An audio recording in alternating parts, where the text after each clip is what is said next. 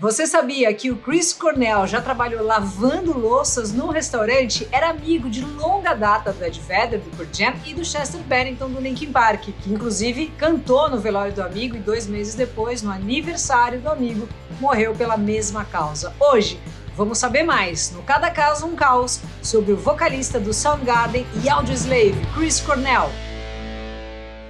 Olá, eu sou a Luca, faço estágio de psicologia e também sou locutora no Ramona 89 da Rádio Rock. Por aqui, a gente une esses universos, né? Que é música e psicologia, tudo feito com Rafa Bolo da Pombo Produções e hoje com participação da psiquiatra super gente boa que assiste o Cada Caso um Caos, a doutora Jéssica Martani. Valeu, Jéssica querida!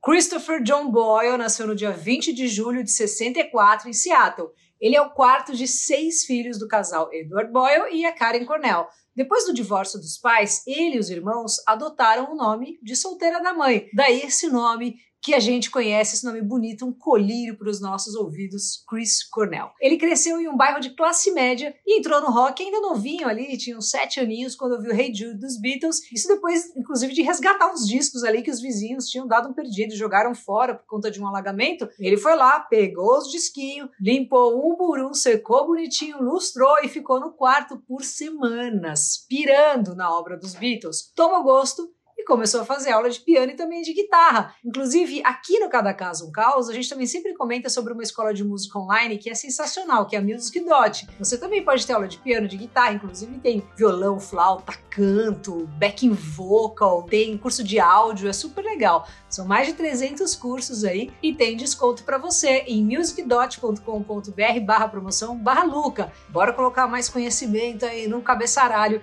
e aprender a tocar um instrumento que só vai te fazer bem. Vá lá ver, tem o link na descrição.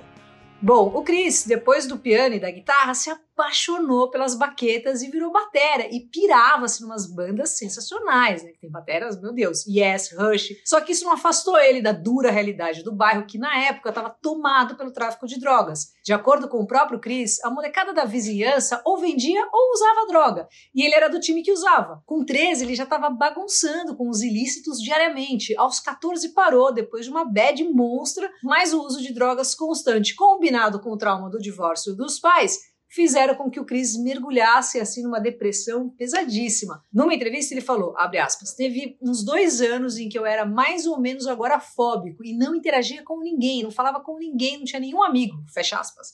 Na escola a coisa também não era tranquila. Ele foi expulso da sétima série uma vez e da oitava duas. E aos 16 ele desencanou de vez e começou a trampar num restaurante. E aí então que ele começa a lavar louças até chegar no cargo de sous-chefe, que é só uma abaixo ali do chefe. Foi aí então que a música veio para preencher esse rombo, né, que as drogas e o divórcio dos pais tinham causado. Ele botou as baquetas para jogo e começou a fazer um som. Logo na primeira banda, ele tocava bateria e cantava ao mesmo tempo e começou a ter um retorno legal, assim, com muitos elogios e muitos elogios direcionados à voz. Aí que ele deu aquele estalo e pensou: eita porra, talvez eu devesse tentar cantar. Pouco depois, assumiu os tambores da banda The Champs com SH, e não aquela old school, lembra? O The Champs, que tinha aquela música Tequila? Essa é com CH. Bom, e nessas aí, ele conheceu o baixista Hiro Yamamoto. Esse foi o estopim para que em 84 fosse formada uma das maiores bandas a encabeçar o movimento grunge, né? o Soundgarden, que teve o nome inclusive tirado de uma escultura de arte que ficava num parque e chamava a Soundgarden e tocava música quando as pessoas passavam na frente, sabe? Tipo aquelas plantinhas de brinquedo que faz aquela dancinha quando rola uma música.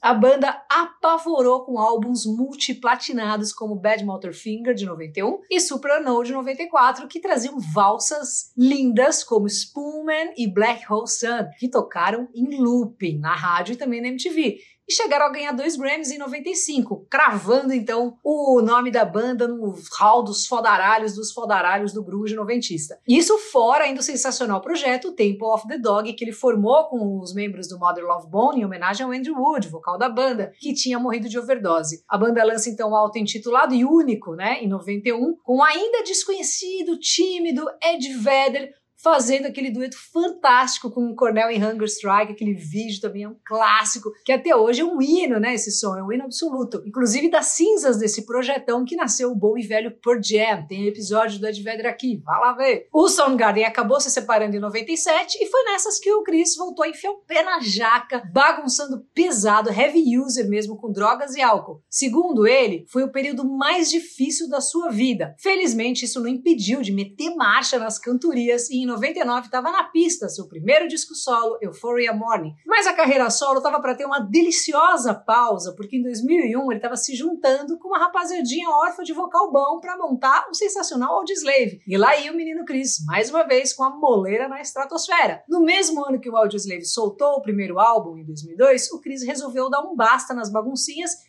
e disse sim para rehab, ficou em tratamento por dois meses e saiu um homem novo, limpo, sóbrio, outra parada. Mas isso não significava que o Chris estava livre dos seus demônios. Seu primeiro casamento foi para o saco em 2004 e o conturbado divórcio foi palco para a depressão atacar mais uma vez. Ele acabou saindo do Audioslave no começo de 2007 por conta de diferenças musicais e pessoais. O próprio Chris atribuiu isso ao processo de recuperação. Ele falou, aspas, acho que o Audioslave sofreu com isso porque meus pés ainda não tinham tocado o chão eu estava sóbrio, mas acho que meu cérebro não estava no lugar. Levei cinco anos de sobriedade para recuperar certas memórias. Fecha aspas. Pouco antes, em 2005, ele casou com a segunda esposa, a Vicky, né? Teve dois filhos e parecia que a vida familiar estava de boa, né? Não estava usando substâncias tóxicas, estava colocando ele ali mais no eixo, né? Esse casamento estava sendo legal, chegou a gravar trilha para o 007, lançou mais trampo solo e até chegou a ser produzido pelo Timbaland no disco Scream de 2009. Mas mesmo com problemas de drogas e álcool ali para trás, o Chris admitiu lutar contra a depressão por muitos e muitos anos. Ele falou: "Você acha que a depressão da pessoa não é séria e quando percebe, a pessoa está pendurada por uma corda. É difícil dizer a diferença, às vezes é apenas química, parece que não vem de lugar nenhum. E sempre que passei por esses períodos, tentava me lembrar como é não estar assim. Me lembrar de que eu poderia simplesmente acordar no dia seguinte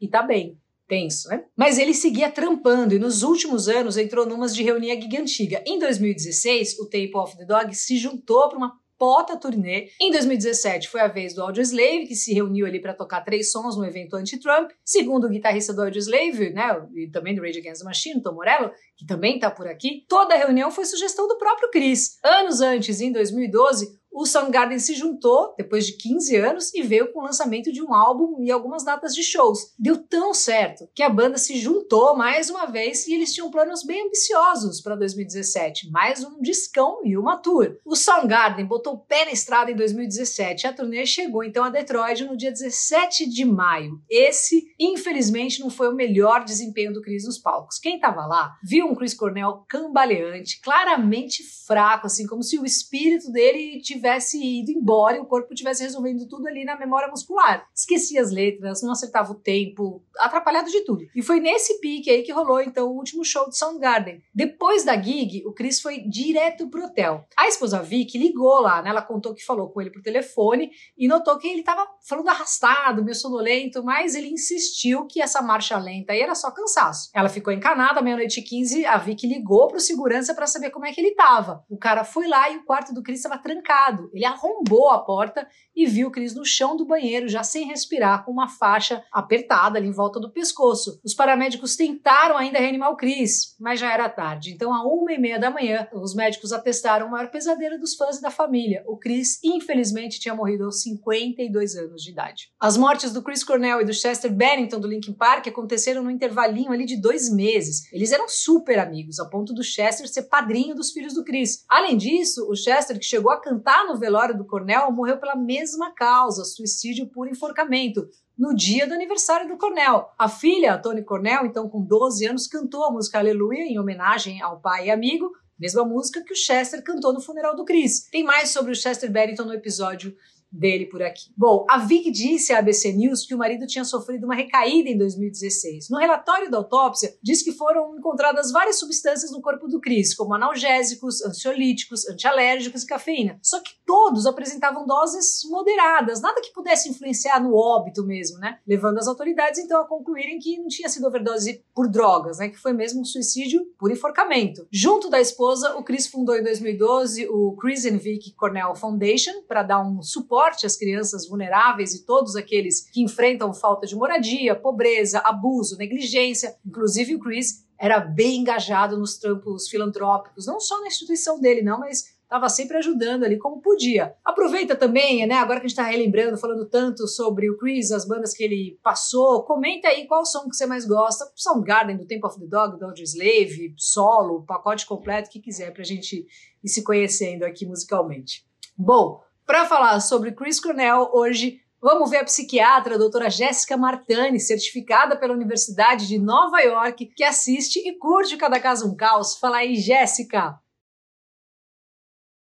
Você sabia que hoje mais de 800 mil pessoas se suicidam a cada ano em todo o mundo? O que equivale a uma morte a cada 40 segundos, segundo dados da OMS. E as principais causas desses suicídios são depressão, transtorno afetivo bipolar, dependência de álcool e drogas. Na história de Chris Cornell, alguns pontos chamam a atenção, como conflitos no relacionamento, processos de separação, negligências na infância e o uso abusivo de substâncias químicas em idade precoce. Tudo isso forma um conjunto de elementos que, mais cedo ou mais tarde, iriam ocasionar em um desequilíbrio emocional grave. A depressão é uma doença séria e o principal causa é o desequilíbrio de neurotransmissores como serotonina, dopamina, noradrenalina adrenalina, entre outros, tais responsáveis pela sensação de bem-estar. Para que haja uma queda nesses neurotransmissores, é necessário que a gente tenha um corpo propício e um meio ambiente propício. Quando a gente fala de corpo propício, a gente tem que falar sobre genética, questões hormonais, uso de drogas, doenças, entre outros. E em relação ao meio ambiente, é necessário meio externo propício, então traumas do passado, falta de rede de apoio, falta de autoconhecimento e pouca qualidade de vida. A junção, portanto, né, de um corpo propício e de um meio ambiente caótico são responsáveis para que comece a haver uma queda desses neurotransmissores cerebrais. Eu costumo dizer que a depressão ela é como se fosse uma nuvem negra, onde tudo fica preto e branco e os caminhos ficam embaçados. A pessoa, ela não vê nenhuma saída. A tristeza é constante e é uma tristeza que não passa. O funcionamento mental de um transtorno depressivo grave, ele gira em torno de três sentimentos: intolerável, que é não suportar, inescapável, sem saída, e o interminável, sem fim. Existe, portanto, uma distorção da percepção da realidade. Tudo fica negativo. A combinação então de impulsividade, desesperança, abuso de substâncias pode ser particularmente letal. As causas de suicídio, elas são multifatoriais e as suas consequências são desastrosas, podendo exercer uma grande influência nos familiares e nas pessoas ao redor. Hoje a gente sabe que cada suicídio causa impacto na vida de pelo menos outras seis pessoas de maneira direta. Então fica a dúvida de uma possível influência nas ações posteriores do seu grande amigo, o Chester Bennington. Alguns estudos sugerem que, por sermos seres imitativos, ter um ente que cometeu um suicídio pode sim aumentar as chances de que esse fato se repita. Em 1974, o Dr. David Phillips designou o efeito Werder para definir o efeito imitativo do comportamento suicida. Por isso que a gente precisa estar atento a sinais de depressão e a buscar ajuda quanto antes, assim que surge a doença, para que a gente comece a se tratar. É necessário, né, da mesma maneira que surge a alteração, do mesmo jeito é o tratamento. A gente precisa cuidar desse corpo e é necessário cuidar também da parte do, do meio ambiente para que isso fortaleça o nosso bem-estar. Tratamento da depressão não é linear e muitas vezes pode acontecer uma piora antes da melhora. Portanto, o envolvimento de uma rede de apoio é importantíssimo na não desistência do paciente. Então, se você não está bem ou conhece alguém com sintomas depressivos, busque uma ajuda médica e uma ajuda psicoterápica. Muito interessante, obrigada, doutora Jéssica querida. E se você também curte assuntos relacionados à música, à biografia, psicologia, se inscreve aí para a gente somar nossa comunidade de pensantes apaixonados por música. Spoiler, hein? Semana que vem tem Marilyn Monroe com Mário Sérgio Picorelli. Até quinta a gente se encontra e me segue no Insta também, Luca89FM. Valeu, até lá!